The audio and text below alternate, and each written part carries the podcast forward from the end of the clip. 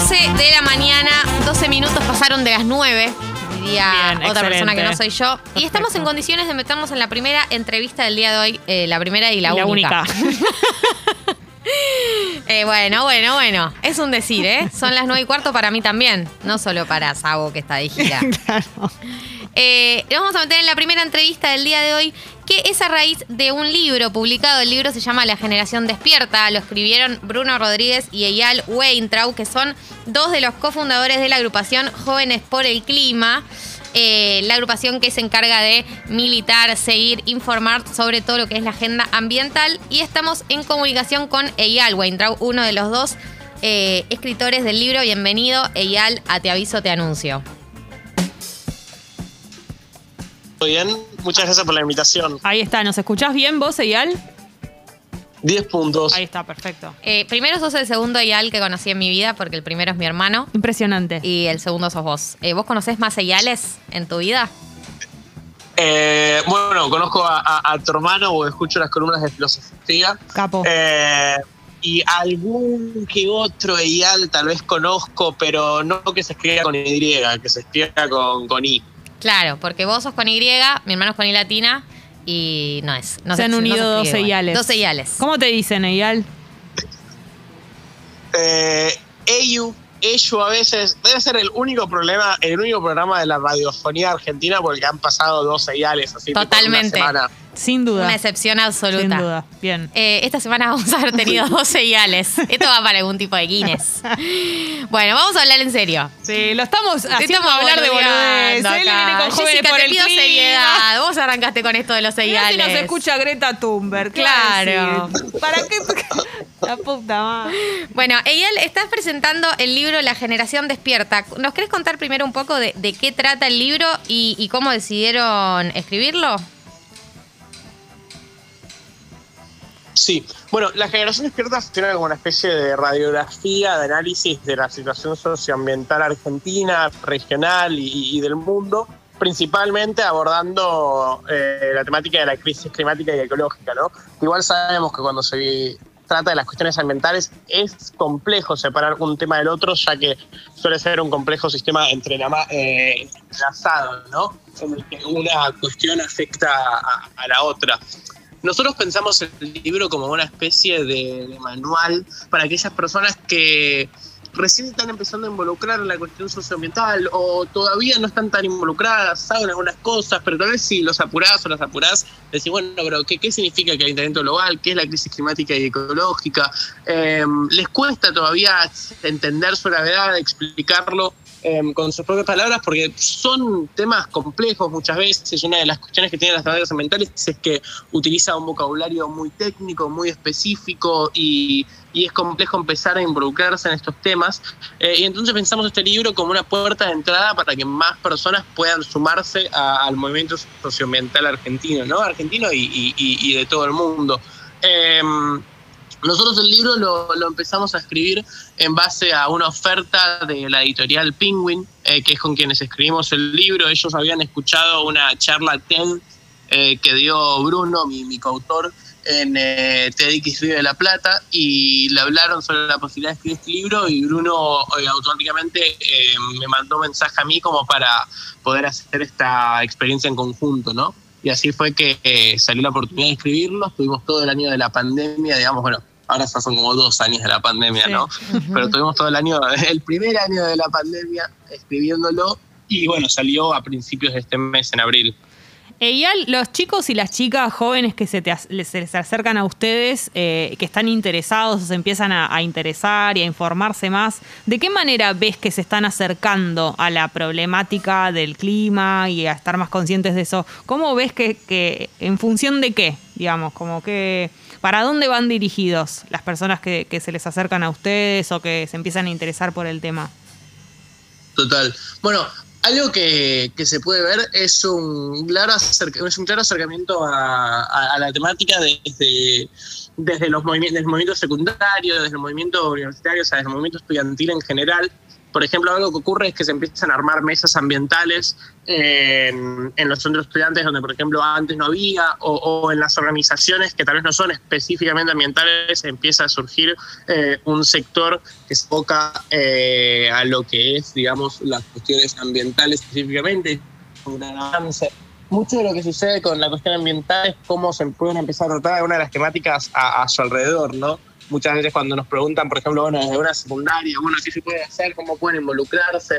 Una de las cosas que decimos, bueno, se puede sumar, por ejemplo, a una organización socioambiental que ya existe, como puede ser Jóvenes por el Clima, y sumarse a uno de los procesos que estamos desarrollando, pero también una cuestión muy importante es eh, empezar a dar procesos, digamos, de, de organización eh, en, sus comunidades locales, de alguna forma, si, bueno, si están en una secundaria, juntarse con el resto eh, de los estudiantes, formar, por ejemplo, una mesa ambiental y abocarse a incrementar, digamos, el nivel de discusión de la gestión socioambiental en su colegio, asegurarse de que se recicle, que se reutilice, que se dé, que haya una materia de educación ambiental, que de alguna forma se eh, integre, digamos, la perspectiva socioambiental a, a, nuestro sistema educativo, que es algo que, al igual que, por ejemplo, pasa con, por ejemplo, la educación sexual integral, no, no ocurre. Eh, y bueno, y ahora hace muy poco se logró media sanción de una ley nacional de educación ambiental, que se espera que muy prontamente se logre una sanción entera, y una de las prioridades, digamos, del movimiento socioambiental, especialmente el, movimiento socioambiental educativo,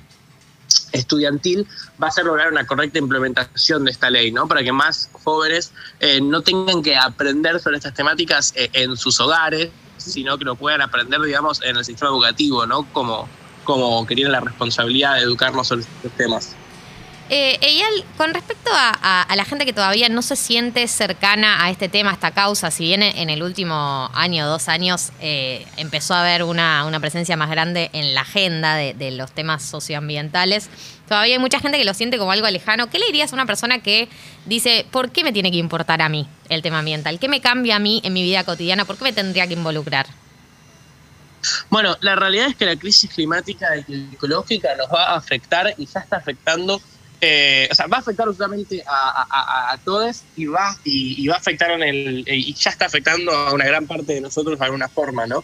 Eh, estamos hablando de un incremento de, de los vectores de enfermedades que producen, por ejemplo, dengue. Estamos hablando de un incremento en la posibilidad de que surjan virus zoonóticos como es el COVID-19. Estamos hablando de decenas de millones de refugiados climáticos para 2050. En la actualidad ya existen individuos que han tenido que abandonar sus hogares eh, ancestrales eh, islas enteras que han quedado debajo del nivel del mar, por ejemplo, en, en las islas del Pacífico. Estamos hablando de la potencia de potencial guerras por el agua. No lo digo yo, sino que lo dice Kamala Harris, la vicepresidenta de Estados Unidos, que hace poco dio una conferencia en la que habló sobre que para ella las próximas guerras no van a ser por el petróleo, sino que van a ser por, por el agua, ya que este recurso se va a ir volviendo cada vez más escaso, digamos, y, más valioso, un, recurso bien esencial para, para lo que es el desarrollo de, de la vida y bueno, el desarrollo de, todos los seres vivos en realidad. Eh, estamos hablando de la disminución drástica en nuestra producción de consumo, en nuestra producción de alimentos. Entonces vemos cómo la crisis climática y ecológica va a afectar absolutamente cada aspecto de nuestra vida, empeorando el promedio de la misma, ¿no? Y en ese sentido nos damos cuenta que tenemos una obligación, especialmente si somos jóvenes, ya que somos quienes más vamos a sufrir los efectos de, la crisis en el mediano y largo plazo, de luchar por solucionar los problemas que hemos heredado de alguna forma, ¿no? Porque no hemos sido los protagonistas, digamos, no hemos tomado las decisiones que nos han traído hasta acá, pero sí vamos a ser los principales, digamos, em, personas en, en, sufrir las consecuencias las consecuencias. Y en ese sentido es importantísimo nuestro involucramiento justamente para poder evitar eh, un colapso ecosistémico ¿no? y reducir las consecuencias de calentamiento global, las consecuencias que vamos a sentir las personas lo máximo posible.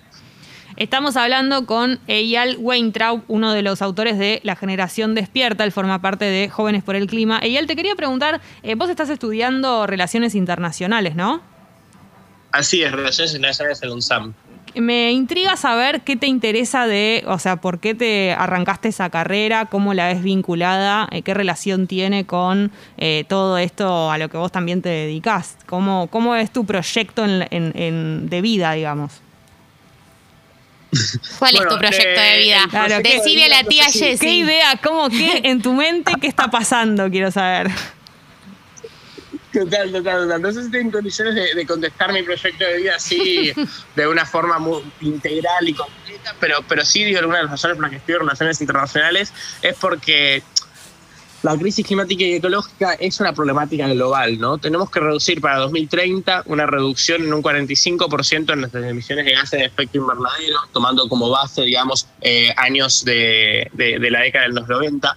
Em, y esto lo dice, digamos, los mejores estudios provenientes hasta el momento que vienen de la IPCC, el Panel Intergubernamental de Cambio Climático, un organismo compuesto por científicos de todo el mundo de Naciones Unidas. Em, para poder evitar, digamos, un incremento de la temperatura promedio por arriba de 1,5 grados Celsius comparado con la edad, digamos, preindustrial. Y para lograr esto vamos a necesitar una reducción drástica de las emisiones de todo el mundo, ¿no?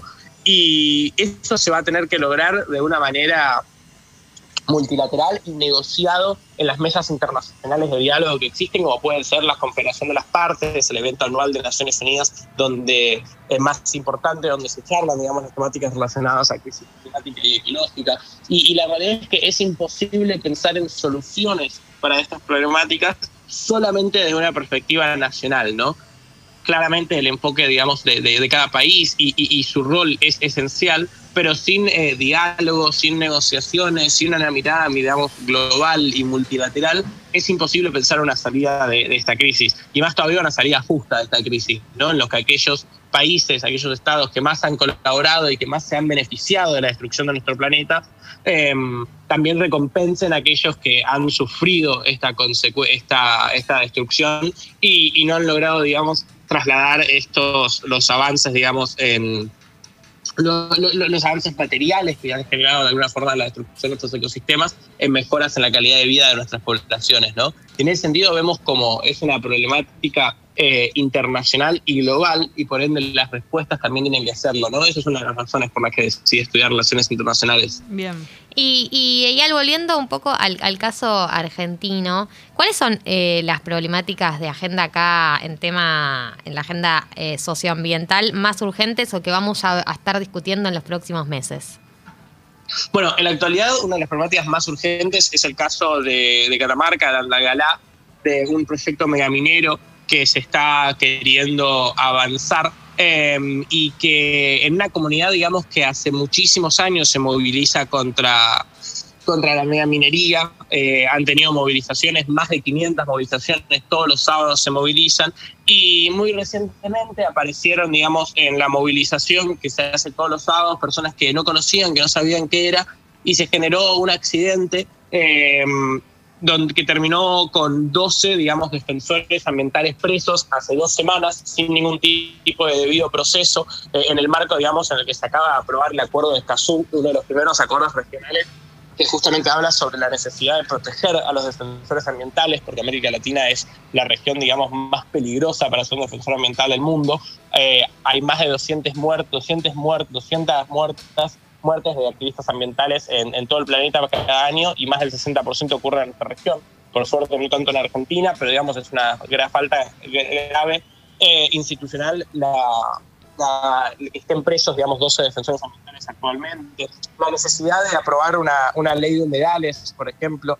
Em, la cantidad de agrotóxicos, la cantidad de monocultivo con la que, digamos, se cultiva básicamente, redundancia, en nuestro país es una de las problemáticas principales. Eh, la necesidad justamente bueno, de aprobar una ley nacional de educación ambiental para que se pueda empezar a abordar esta temática desde los colegios, para que se trate con mayor seriedad y se incremente el nivel de, la discusión pública. Eh, ahí son algunos, digamos, las temáticas centrales y bueno, todos los años también las principales problemas que se tiene son los incendios los incendios que el calentamiento, el calentamiento global solo incrementa, digamos, su, duración, su potencia, incrementa las posibilidades de que ocurran y, bueno, es una problemática que genera miles de millones de daños todos los años, la muerte de, de personas y la destrucción de ecosistemas en su totalidad, ¿no?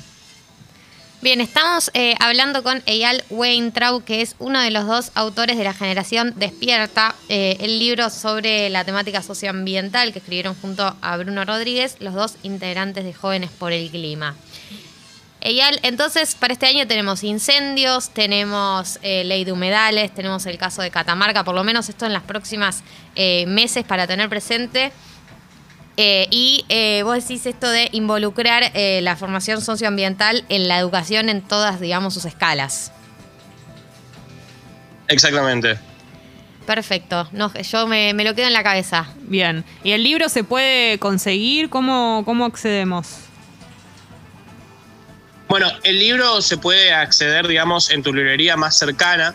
Eh, en caso de que no estar justo en la librería en, en la que vas, digamos, lo puede pedir la librería. Y si no, también entrando, por ejemplo, a nuestro a, a- a mi Instagram, arroba eyalwayne, eh, o, o el de Bruno, que es arroba Bruno Rod, pueden encontrar el link para conseguirlo eh, en ebook. Y bueno, ahí también les dice también dónde se puede conseguir presencialmente, y se puede pedir online o cualquier librería, digamos. Nos han mandado fotos del libro en todo el país. Por suerte, la editorial es muy, es muy grande y se encargó de que esté accesible para todos y todas. Buenísimo, Ial. Muchísimas gracias por atendernos. Y felicitaciones. No, muchísimas gracias a ustedes por el espacio. Bueno, muchas gracias. La entrevista con Eyal la vas a encontrar en Congo Podcast, por supuesto. Y es muy importante que además de eh, escuchar los fragmentos y buscarlas, uy, perdón, le des seguir al, al canal nuestro en Spotify, porque eso te va a permitir enterarte de novedades que se van a venir dentro de muy poco en Congo Podcast. Así que apretás ahí, vas a ver que dice seguir, apretás, listo, no pasa nada, es, no, no cuesta nada, es No solamente un clic. Eh, y, está buenísimo porque te hace que estés ahí atento, atenta a todo lo que vaya pasando. Y además, nada. Entras a Spotify y vas a ver eso, te aparece el logo grande de Congo, entonces te acordás por ahí alguna, un fragmento de alguna nota o de algún, alguna sección acá del programa y lo encontrás ahí.